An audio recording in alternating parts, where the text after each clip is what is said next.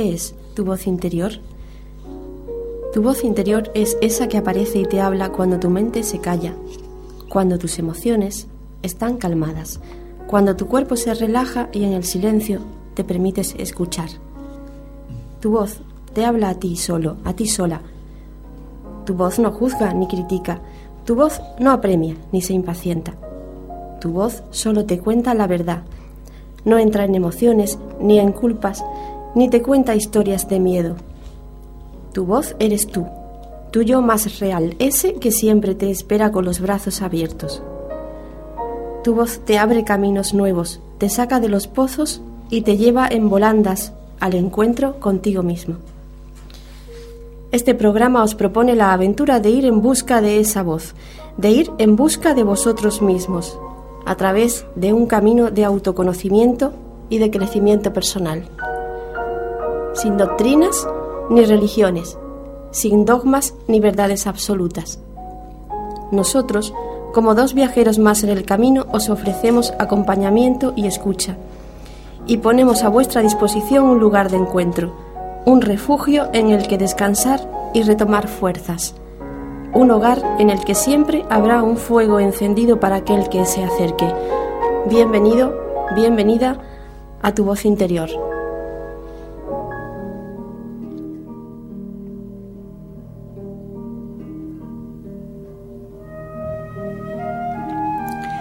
Había una vez un hermoso jardín con manzanos, naranjos y bellísimos rosales, todos ellos felices y satisfechos.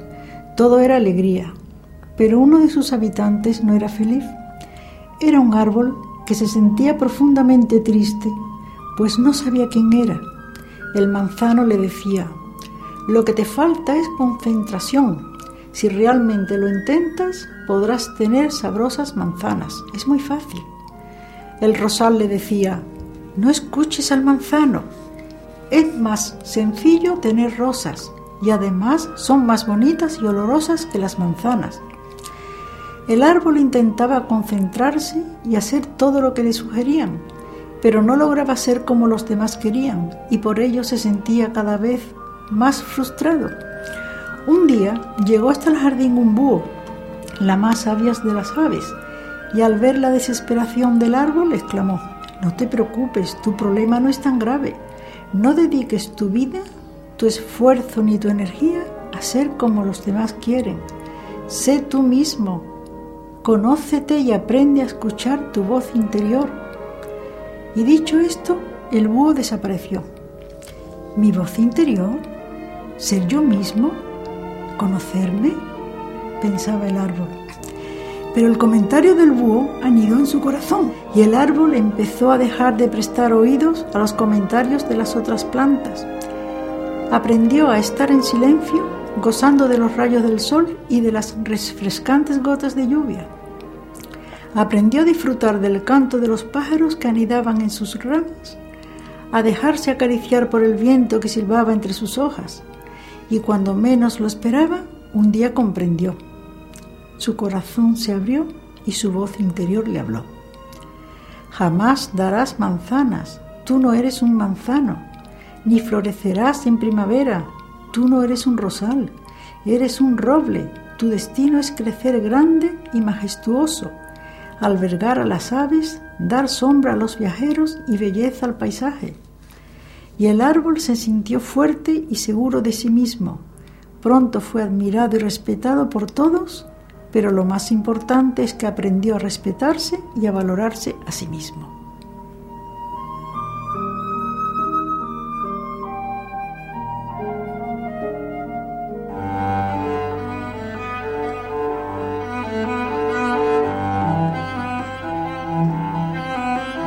Buenas noches amigos y amigas y bienvenidos a Tu Voz Interior.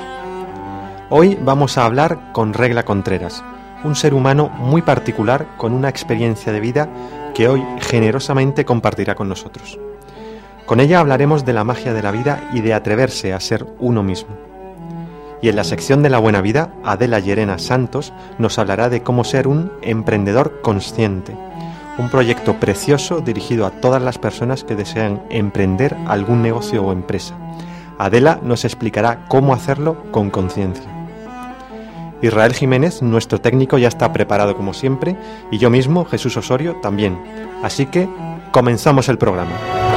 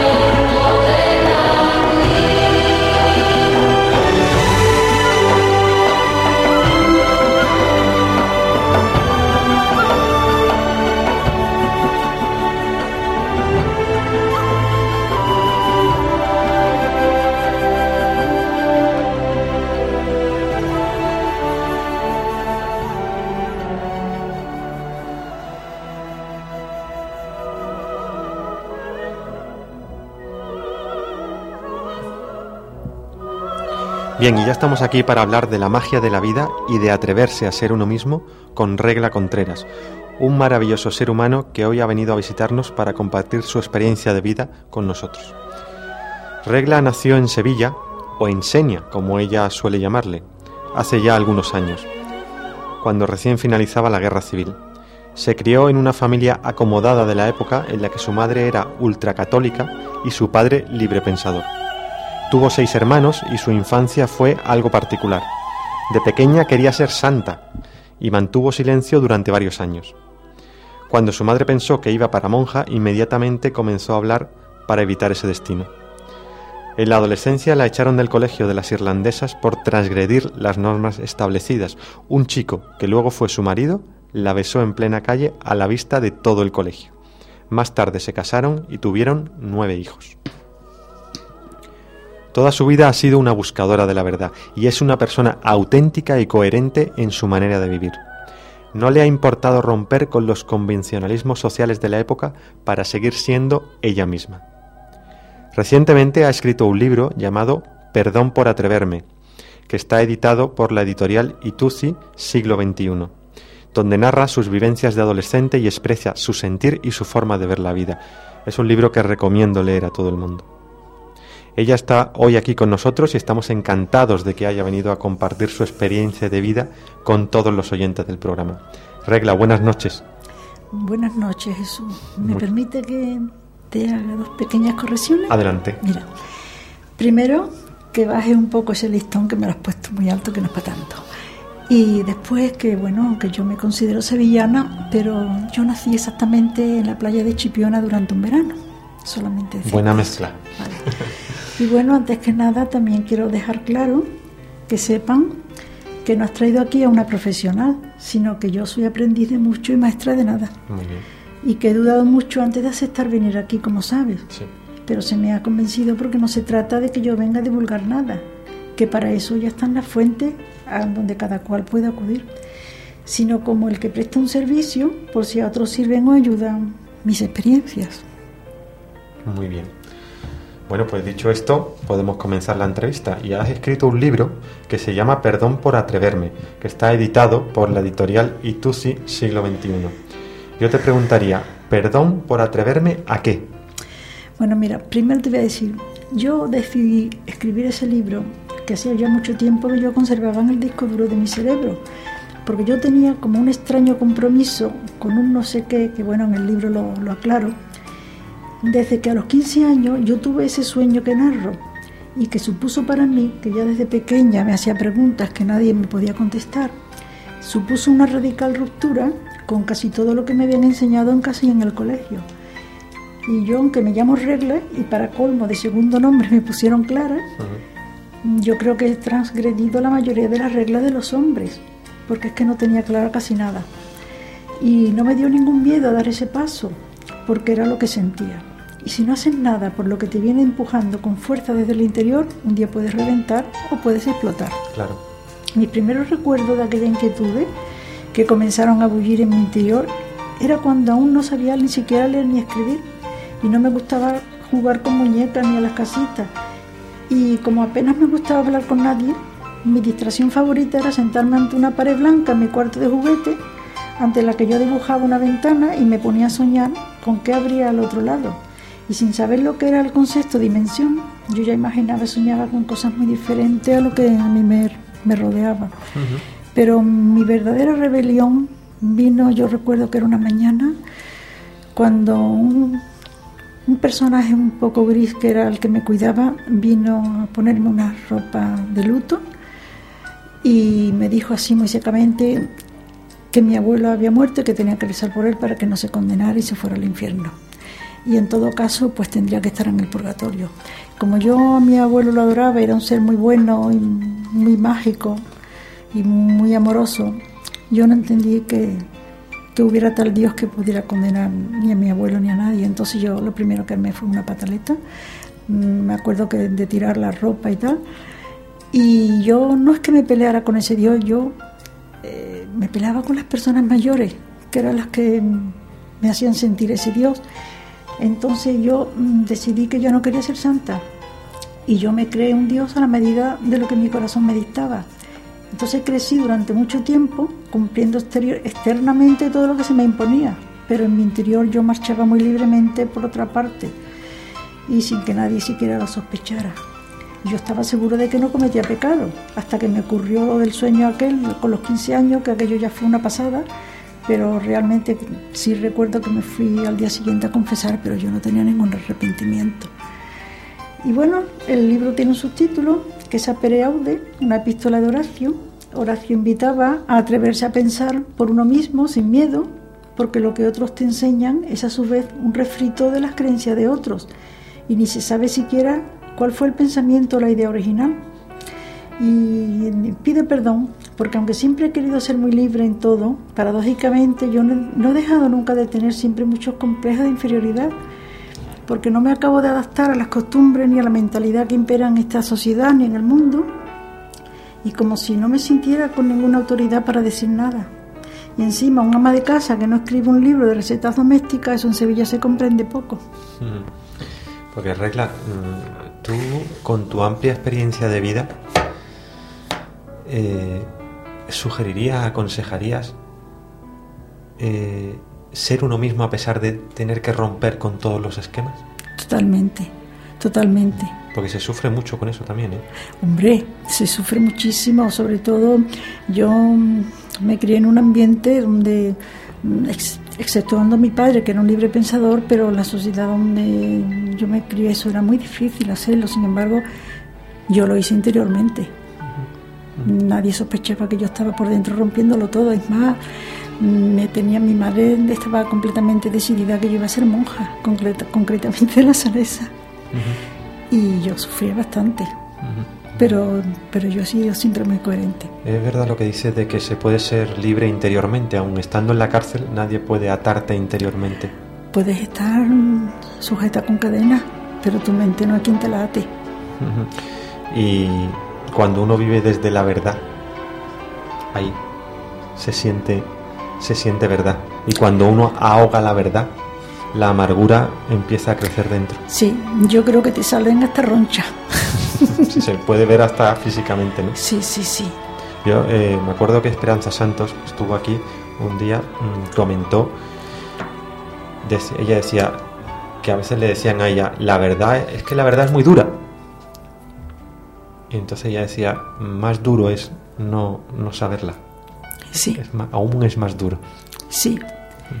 hay, un, hay un cuento sufí, me contó a mí una vez un profesor que yo tuve, un maestro, y era un hombre que quería saber la verdad ante todo, antes que nada. Y entonces le, le dijo, espérate, te vas a enterar tú, de lo que es la verdad. Le sumergió la cabeza en un barreño, lo sabe, ¿verdad? En un barreño. Y la tuvo ahí bastante tiempo. ¿Cuánto tiempo puede estar una persona sin respirar? ¿Un minuto? Dos, tres minutos. Bueno, pues lo tuvo uno. Y entonces ya el hombre pataleaba y todo, y cuando ya le sacó la cabeza le dijo, hijo, ¿en qué pensabas mientras estaba con la cabeza sumergida? Dice, maestro, aire, aire, yo quería aire. Dice, pues, ¿sabes lo que te digo? Cuando teniendo la cabeza sumergida en agua, sigas deseando la verdad, la encontrarás. Es un cuento muy bonito que además hemos contado aquí. Sí. Es precioso. Tanto en tu libro como en otros escritos tuyos aludes con frecuencia a la magia. ¿Existe la magia en la vida? Sí, hombre, el universo es magia. Sí, precisamente el primer acto mágico para mí fue el Big Bang y eso lo creó un mago. Ya está. Eh, yo estoy muy familiarizada con la magia porque desde muy pequeña mi padre, bueno, su profesión, él era ingeniero, pero en sus ratos libres ejercía de mago con todos nosotros. Y, era impresionante las cosas. Yo le di su, su chistera, su varita mágica y los polvitos de la Madre Celestina. Y bueno, nos impresionaba con sus trucos. Pero que trucos no es hacer trampa, ¿eh? Yo distingo muy bien, los trucos son atajos y consejos que te dan para hacer las cosas fáciles. Por ejemplo, el otro día mi profesora de baile dice, te voy a contar un truco. Digo, ¿cómo un truco? A estas alturas no me lo has contado antes. Bueno, porque normalmente, pues, claro, se, se somete a cosas muy estrictas, académicas, y de repente dice, te voy a, te voy a dar un truco. Y aquello marchó sobre rueda, de repente marchó sobre rueda todo. Entonces los trucos son, son atajos muy útiles que tú tienes que utilizar en casi todo. Es más, ni siquiera yo admito las estrategias. Las estrategias ya es algo que no, que no va muy limpio. Mm. ¿Sabes dónde, admito las, las estrategias? En el juego de ajedrez, nada, más, ¿Dónde has comprobado tú que hay magia en la vida? Pues mira, mm, yo te estoy hablando de la magia de mi padre, eso es ilusionismo. eso no tiene nada que ver. Mira, la verdadera magia no son ilusionismo ni nada. Eh, en principio, magia es una palabra pero detrás de ella se esconden unas leyes que rigen el universo y hay que saber manipularla.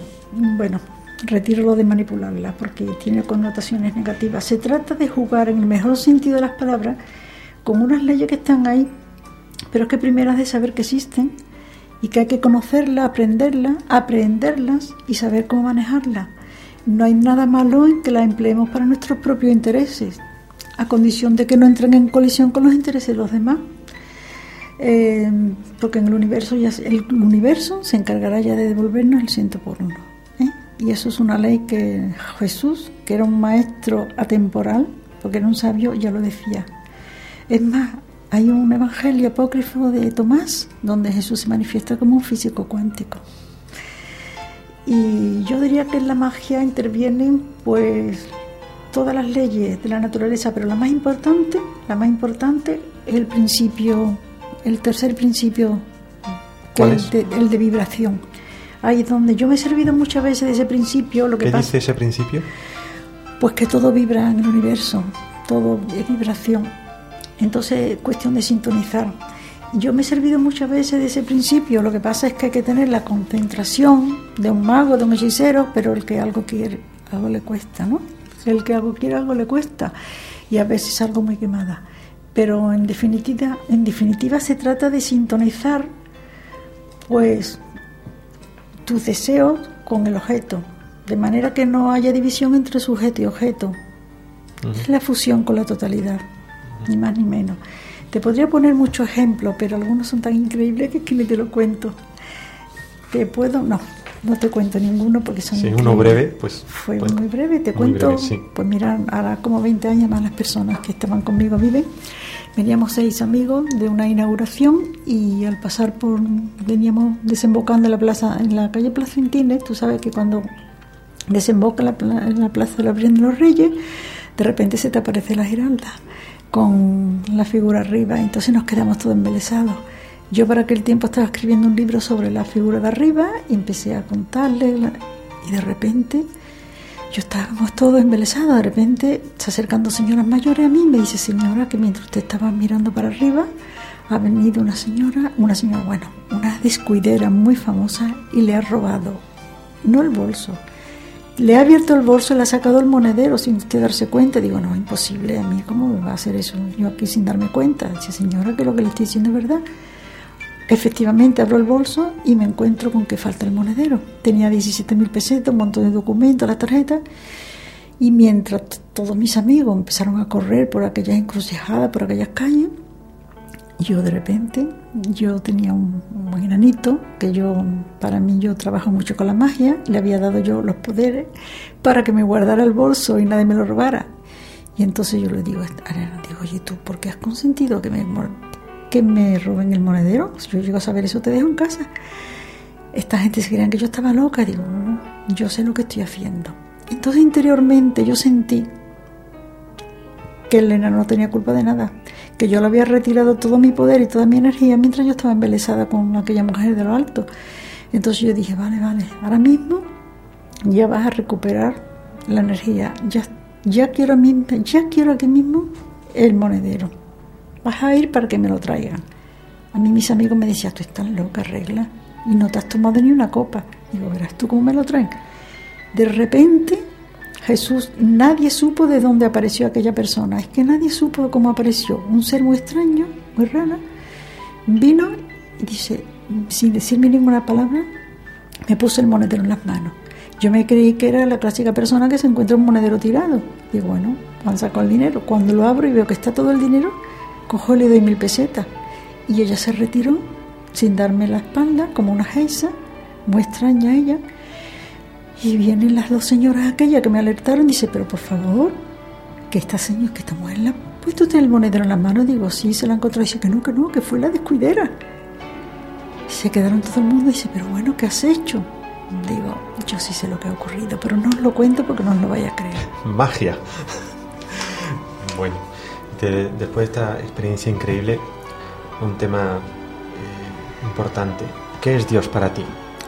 Mira, a lo largo de mi vida y a medida que se ha ido ampliando mi conciencia, ha ido ampliándose también el concepto de Dios hasta el punto de que aquel Dios de los dogmas que de pequeña por circunstancias geográficas me impusieron como el único y el verdadero, pues llegó un momento en el que por completo se desmoronó y era tan poco maduro y endeble para mí aquel Dios que yo llegué a considerarme hasta atea, pasando por mi noche más oscura durante años, hasta que de pronto una noche descubrí pues que Dios tenía mucho más que ver con un impresionante olor a jazmina que de pronto me llegó a través de la ventana iluminando todo mi ser, que eso tenía mucho más que ver que con instituciones creadas por los hombres y que no tenías que creer nada, sino sentir la divinidad en tu interior y a veces eso te viene de la manera más sencilla e inesperada. Y curiosamente aquel jazmín que crecía de una manera muy anómala, con un tronco largo, largo, largo, totalmente seco, al llegar al quinto, que es donde yo vivo, pues aquel jazmín entraba por mi ventana de tal manera que es que no se podía ni cerrar la persiana. Y como ya había cumplido su misión, a los dos días llegaron unos albañiles y no sé si queriendo o no, le echaron cal viva y lo quemaron y lo cortaron. Yo intenté protestar ante el jefe de casa, pero después pensé, no, no, no, es que el jazmín ya cumplió su misión. Eso es entender la vida. Sí, y yo sentí pues una divinidad muy grande y una luz. Es que la luz del sueño ya había quedado lejos, comprendo. ¿Y puedes darnos alguna sugerencia así para conectar más fácilmente con ese Dios o el universo, como le queramos llamar? Mira, mm, yo, aparte de, de esto que yo te, te he estado explicando, no todo el mundo tiene por qué tener esa experiencia, son pequeñas cosas. Eh, yo he comprendido que a Dios se le puede entender muy bien a través de la física cuántica, ¿eh? mucho mejor que ninguna de las religiones. Pero la ciencia te puede dar el conocimiento, pero nunca conocer no es sentir. Igual que saber la, la fórmula del agua no te quita la sed, tiene que ser la sed. Pero de verdad lo que de verdad te orienta y te puede llevar a Dios es la filosofía del Oriente, aunque esto parezca un juego de palabras, ¿no? La prueba de ello que allí en Oriente creo que no existen los ateos. Las religiones te enseñan a rezar porque desconocen muchas cosas de lo que es realmente Dios y dan muchos palos de ciego.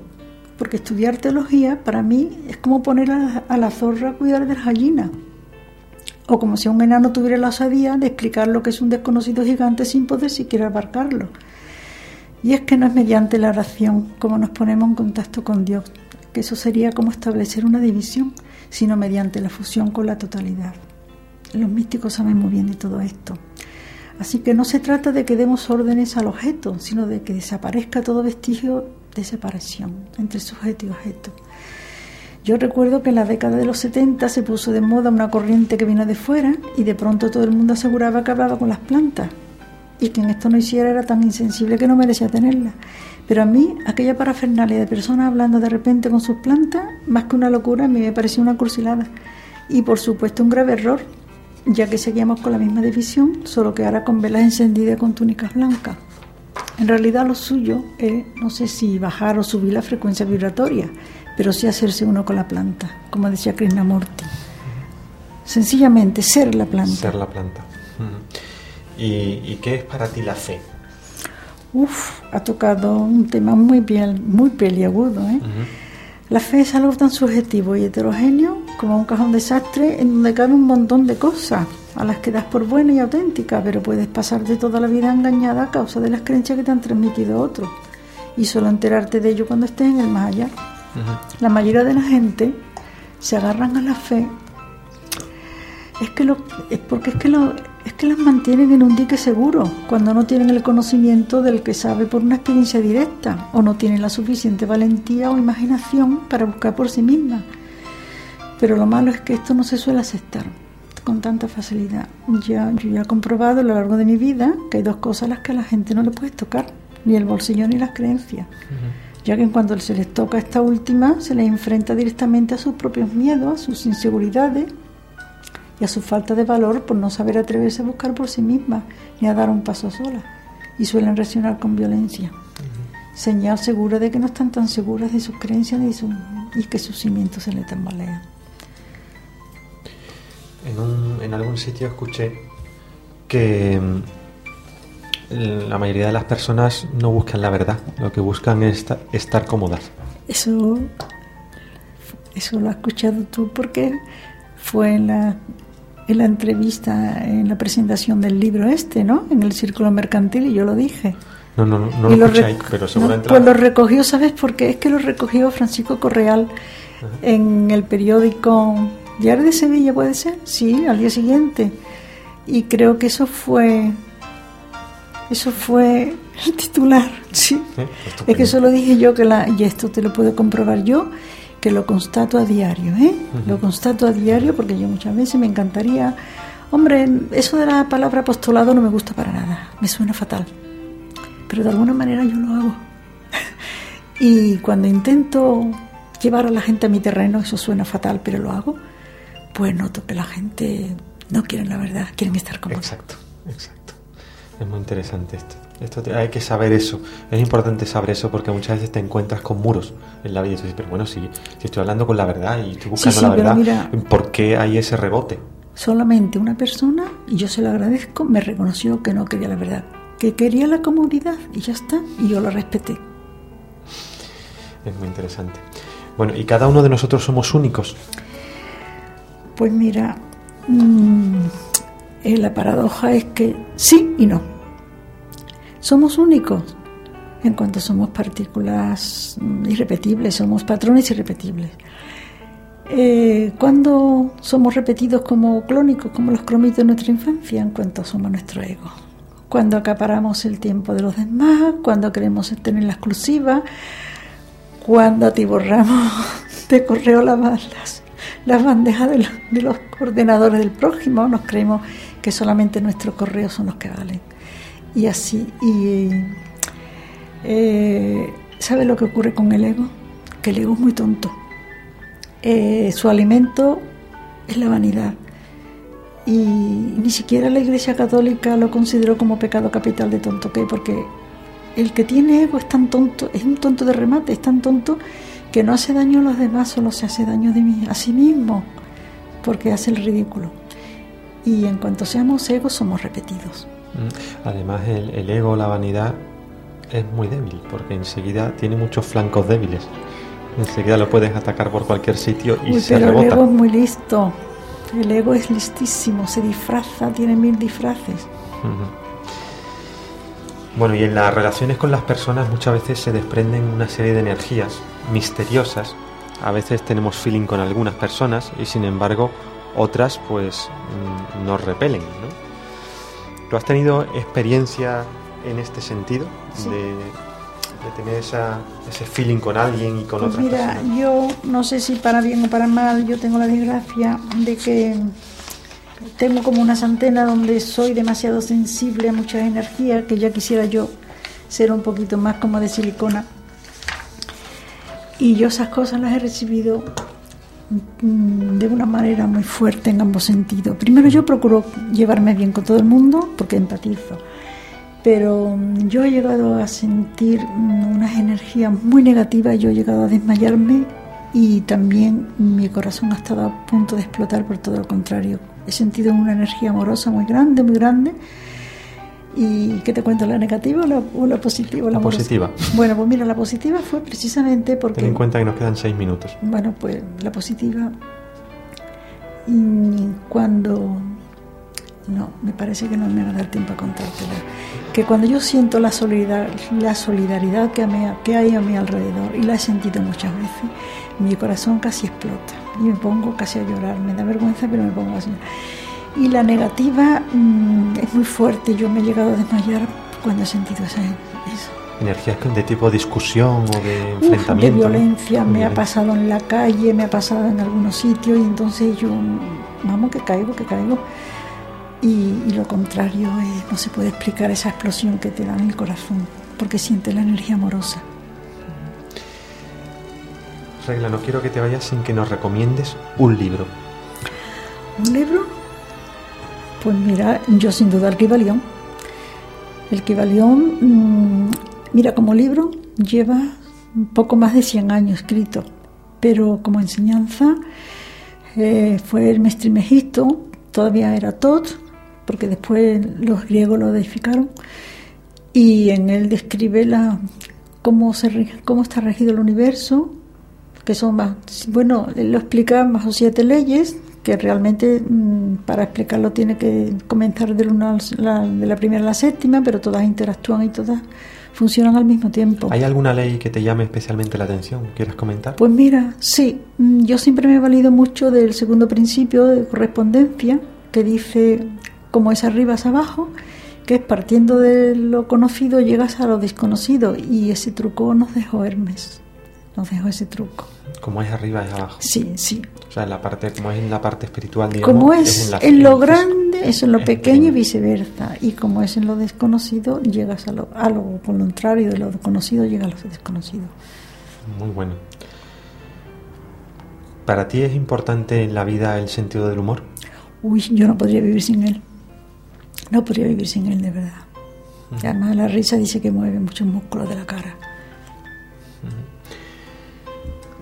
Si tuvieras que dejarle una enseñanza recogida en una frase a tus hijos, a tus nietos, a tus seres queridos y a las personas que nos están escuchando, ¿cómo resumirías? ¿Qué le dejarías? ¿Qué frase? Bueno, yo siempre les digo a ellos que ya no les tengo que decir nada, que ya les he dicho todo todo, todo. Tú no sabes lo que es tener una casa con tantos hijos. Pero a nosotros no nos lo has dicho. Les he dicho de todo. ¿Sabes lo que digo? Cuando yo me muera no diré ni mu porque lo he dicho todo. No quiero repetir más. Pues mira, yo a todos les diría que ante todas las cosas de la vida que vengan mal, porque viene muchas veces, que serenidad y tranquilidad y respirar muy profundamente, que todo pasa. Y que al final, después de 100 años, todo el mundo calvo. ¿Tú sabes lo que yo tengo? En la entrada de mi dormitorio una calavera. Una calavera, yo estoy como nuestra trapense. Me recuerda constantemente que voy a morir, pero no solamente eso, sino que la llevo puesta. ¿Y qué es para ti la muerte?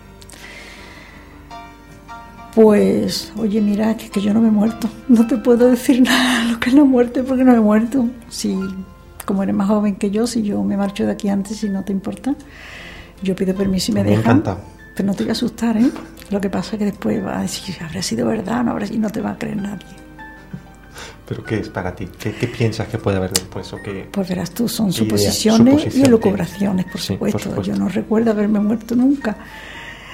Eh, pero sabes una cosa, que yo una vez hice una regresión a un hijo mío y describió su muerte en un avión.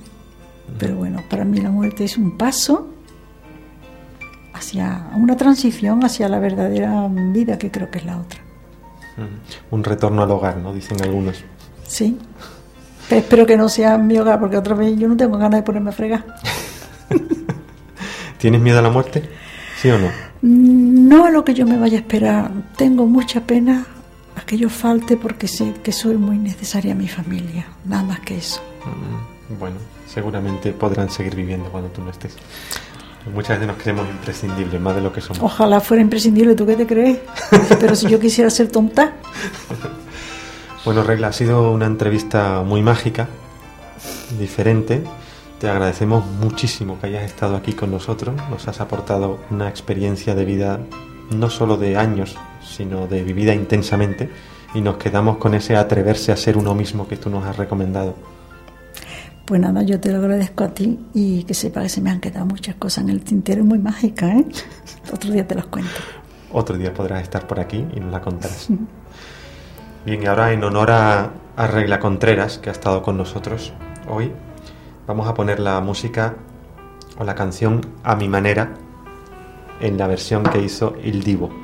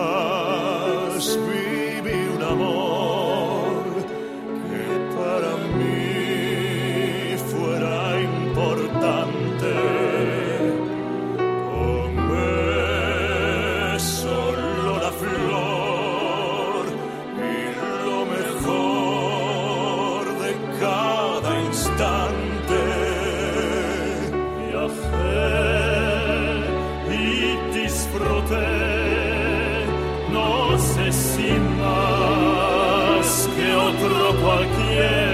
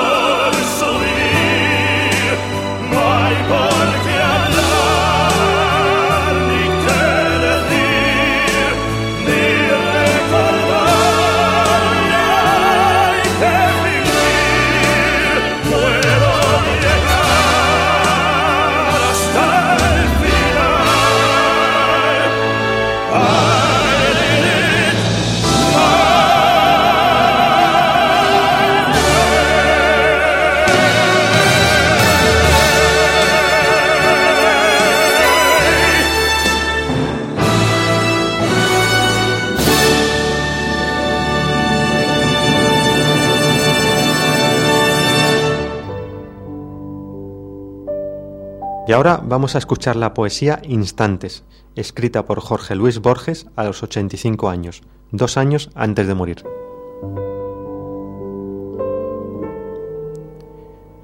Si pudiera vivir nuevamente mi vida, en la próxima trataría de cometer más errores. No intentaría ser tan perfecto, me relajaría más. Sería más tonto de lo que he sido. De hecho, tomaría muy pocas cosas con seriedad.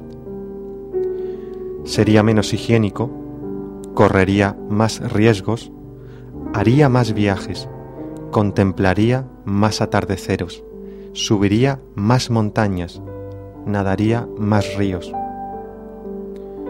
Iría a lugares a donde nunca he ido, comería más helados y menos habas, tendría más problemas reales y menos imaginarios. Yo fui una de esas personas que vivió sensata y prolíficamente cada minuto de su vida. Claro que tuve momentos de alegría, pero si pudiera volver atrás, trataría de tener solamente buenos momentos. Por si no lo saben, de eso está hecha la vida, solo de momentos. No te pierdas el ahora yo era uno de esos que nunca iban a ninguna parte sin un termómetro, una bolsa de agua calientes, un paraguas y un paracaídas. Si pudiera volver a vivir, viajaría más liviano. Si pudiera volver a vivir, comenzaría a andar descalzo a principios de la primavera y seguiría descalzo hasta concluir el otoño.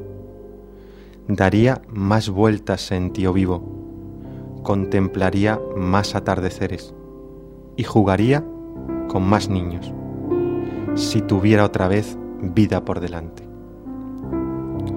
Pero ya ven, tengo 85 años y sé que me estoy muriendo.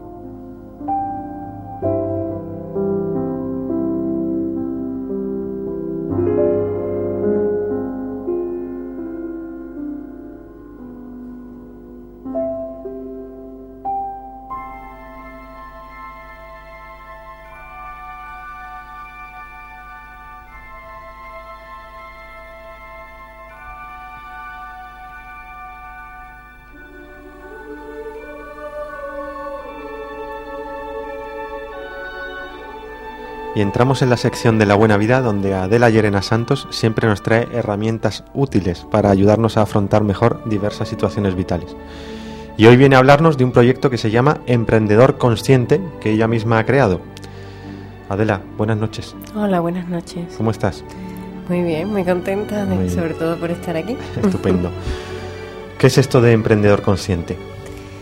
Pues es una idea que surgió cuando em, observamos que había métodos de formación para emprendedores que se basaban sobre todo en, la competitividad, en hacer de tu producto algo diferenciador porque no había suficiente, porque estaba siempre basado en, en una idea de carencia ¿no?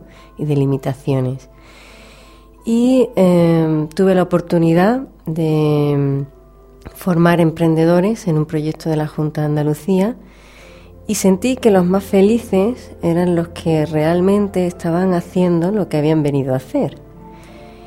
Y que cuando esto se realizaba, dejaba de ser un trabajo, era una bendición, era algo con lo que disfrutaban cada día. Una vocación, ¿no? Sí, pero aplicada a, a un proyecto de emprendedurismo o de emprendimiento, como le llaman, pues se convierte en algo muchísimo más hermoso, más pleno, más creativo, ¿no? Pero claro, esa vocación, como si la quieres llamar así, o el desarrollar tu esencia, a lo que has venido a hacer en esta vida, eh, llevarlo al terreno de la práctica mediante un proyecto emprendedor, requiere unas herramientas adaptables al mundo real, ¿no? Pero sin perder esa esencia, sin perder esa conexión con nuestro ser, con lo que hemos realmente venido a hacer para sentirnos plenos. Entonces, ¿este proyecto de Emprendedor Consciente a quién va dirigido? ¿A los emprendedores en sí mismos o a asociaciones de emprendedores? Bueno, eh, una empresa puede ser tu propia familia. Realmente mm, es una idea que nosotros queremos desarrollar porque forma parte de, nuestro ser, algo que queremos hacer, ¿no? Un proyecto. Puede ser mm, destinado a personas que tienen muchas ideas y no saben cuál elegir, porque eh, de todas ellas mm, quizás muchas le gustan, pero están mediatizados por, por lo económico, digamos, ¿no? Cuando realmente, eh, en el momento en el que estás haciendo lo que has venido a hacer y te sientes pleno, la prosperidad es algo que viene solo, es algo mm, con natural, no, no es eh, un fin en sí mismo el buscar ese dinero, ¿no? esa abundancia, sino que ya la tenemos. Y es un medio, por supuesto, porque necesitamos eh, para emprender disponer de, de ciertos recursos económicos, pero es una consecuencia natural que se produce cuando estamos haciendo lo que, lo que disfrutamos, ¿no? lo que sentimos con pasión. Luego también está dirigido a personas que, teniendo ya esa idea muy clara, no saben realmente cómo ponerla en práctica, cómo llevarla a cabo desde un punto de vista pleno y consciente. Y para otras personas que ya teniendo su empresa, que no van a tirar por la borda el trabajo de toda su vida, puedan adaptarla, puedan hacer que eso para lo que han venido eh, pueda ser parte de su trabajo diario. Y aparte de todo esto, sientan que existe una proyección que es, mm, digamos, va más allá de sí mismo, algo que repercute en el bien de todos algo que está haciendo o sirviendo de inspiración a otros o que sirve para que, para que todos en general eh, tengamos un mundo mejor. Es contribuir con nuestra aportación a que las cosas sean de diferente manera. Entonces este proyecto entiendo que tiene ofrece formación sobre todo, ¿no? Y aparte de formación ofrece algo más, alguna pues, herramienta más. Eh, bueno, las herramientas son básicamente para, para formar eh, este tipo de, empresas o de proyectos, pero además eh, está, se nutre de aportaciones voluntarias.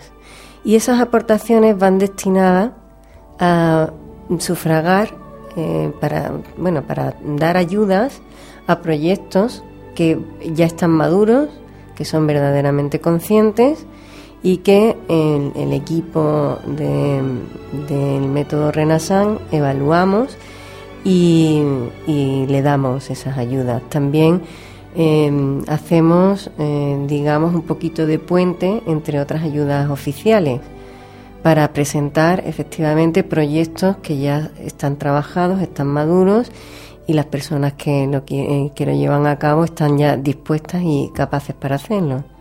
Has comentado el método Renaissance. ¿En qué consiste ese método? El método Renaissance realmente es un compendio de muchas herramientas que, eh, bueno, vienen de la experiencia que yo he tenido como abogada de empresa, como empresaria también, eh, como coach y, y, otras facetas de mi vida que, que, bueno, que andan por ahí escritas y, que a mí y a otras muchísimas personas le han servido no solamente como crecimiento personal, sino como herramientas para ser emprendedores, para ir revisando continuamente lo que estamos haciendo desde la conciencia. Y el método Renaissance, aunque incluye todas estas técnicas, principalmente se basa en tres. Una es la física cuántica, para determinar em, que realmente podemos crear nuestra realidad, para romper esos límites que actualmente nos impiden hacer lo que hemos venido a hacer, por miedo, por sensación o por sentido de la carencia, de, la, de la escasez, de que no hay para todos, de esa competitividad que nos han inculcado desde siempre. ¿no? Y el coaching que es una herramienta que, que, bueno, pues como todas las herramientas, ¿no? Se puede utilizar para una cosa, para otra. Últimamente, aunque esto lleva más de 40 años en, otros países, eh, se está utilizando mucho para sacar más rendimiento eh, a los trabajadores de una empresa. Nosotros aquí lo utilizamos no solamente para, para formar esa empresa desde el punto de vista del mundo real, material, sino para sacar de nosotros esos valores que no nos atrevemos o que no somos capaces de sacar por nosotros mismos. Y darnos esa valentía o esa fuerza o, determinar las circunstancias o buscar las soluciones que ya están dentro de nosotros, porque nosotros tenemos todas las respuestas. Pero eh, necesitamos a veces la ayuda de alguien. Eh, subiendo una escalera, pues no siempre podemos con, nuestra propia capacidad, necesitamos que alguien nos empuje o tire de nosotros. Este es el, coaching en este sentido. Y luego hacemos un, especial, un especial énfasis en los métodos de presencia, cualquiera que sea. Algo que nos permita conectarnos en el aquí y ahora, que estemos presentes en lo que estemos haciendo al 100%, porque es la manera, entendemos, de saber que realmente somos parte del universo, que todos nosotros somos como los demás, somos parte del otro y los otros son parte nuestra, que todo lo que hacemos o pensamos o decimos influye y es eh, de especial importancia para muchos. A veces no nos damos cuenta de la trascendencia de nuestras palabras, de nuestros actos y de lo que, de lo que pensamos incluso. Pues todo eso, para saber exactamente qué estamos haciendo o diciendo desde lo que realmente somos o está influido por nuestro subconsciente, por nuestras experiencias previas, por nuestra educación, por etcétera, cosas que están ahí metidas dentro y que nos hace muchas veces reaccionar y no actuar desde nuestro verdadero ser. Muy interesante de lo que estás comentando. Es otra forma de enfocar lo que es montar un negocio o emprender una empresa. ¿no? Eh, para algún emprendedor que esté escuchando ahora el programa, que tenga una idea o que ya tenga la idea muy mm, clara o que haya iniciado un negocio y quiera ponerse en contacto con eh, este método de emprendedor consciente, ¿qué tendría que hacer? Pues puede enviarnos un, email a info emprendedorconsciente.com o bien llamar al teléfono 609 54 6164 609 54 6164 y nosotros pues le atenderemos encantado. Puede sumarse a cualquiera de nuestros programas de formación que están en la web, puede hacer cualquier consulta a través del blog o puede incluso tener consultas privadas si lo desea, si por cualquier circunstancia no corresponde con su horario o no le viene bien, pues nosotros también llevamos proyectos individuales, eso es digamos más intensivo, ¿no? Porque es una atención mucho más directa. La web es www.emprendedorconsciente.com. Sí, exactamente. Muy bien. Bueno, pues lo que nos has comentado es, es interesantísimo y yo me gustaría que, te, nos despidiéramos haciéndote una pregunta. Mm, ¿Cuál es la diferencia entre un emprendedor consciente y uno que no lo es? ¿Cómo se puede saber eso? Pues el consciente, sin ese, es una persona que Mm, bueno, es aparte de alguien que innova, alguien que tiene iniciativa, que, que es capaz de, llevar un proyecto adelante y estar cómodo con lo que está haciendo, escoge del medio, de la sociedad o de, lo que sea su proyecto, aquellas circunstancias que le convienen para ese, eh, esa empresa que tiene, ¿no? Pero el consciente sabe que todo eso, sí, es así, escoge lo que realmente necesita, pero que a la vez está de acuerdo con su esencia, con su ser. Sabe que no podría estar haciendo otra cosa que no fuera eso. No es que sea el proyecto de toda su vida, sino de este momento de su vida. Sabe que, que eso es su sitio, su, su lugar, lo que realmente le hace feliz en ese momento. Entonces se siente pleno, es una bendición. Pero no solamente para el emprendedor, sino para todos los que trabajan con él, todos los que le rodean, es ejemplo para los demás. Para quien presta los servicios, fundamentalmente, para quien está prestando ese servicio. Nosotros tenemos ejemplos en nuestros cursos de empresas conscientes que vienen a hablarnos de cómo se desarrollan, de cómo, cómo trabajan con, con ellos otras personas, los felices que se sienten. Es una bendición, es que, es que así, eh, imagina tu empresa ideal, ¿no? Pues eso. Eso es. yo recuerdo que cuando empecé a impartir cursos de habilidades personales y desarrollo de capacidades, eh, el entrenador que, o uno de los entrenadores que estaba con nosotros, nos decía, le preguntamos cuál era el, el instructor ideal. Y decía, la persona que, si fuera rico, hiciera estos cursos gratuitamente, por placer, ese es el ideal porque lo hace porque quiere, porque le gusta, porque resuena dentro de sí. Eh, pues efectivamente, yo, esta es mi, mi, empresa consciente, ¿no? Es, yo sé que es esto lo que tengo que hacer ahora y, como he dicho anteriormente, las aportaciones que se realizan son voluntarias y son para ayudar a otras empresas. Así que yo os animo a todos. Pues muchísimas gracias Adela y gracias te esperamos por aquí nuevamente. Muchísimas gracias.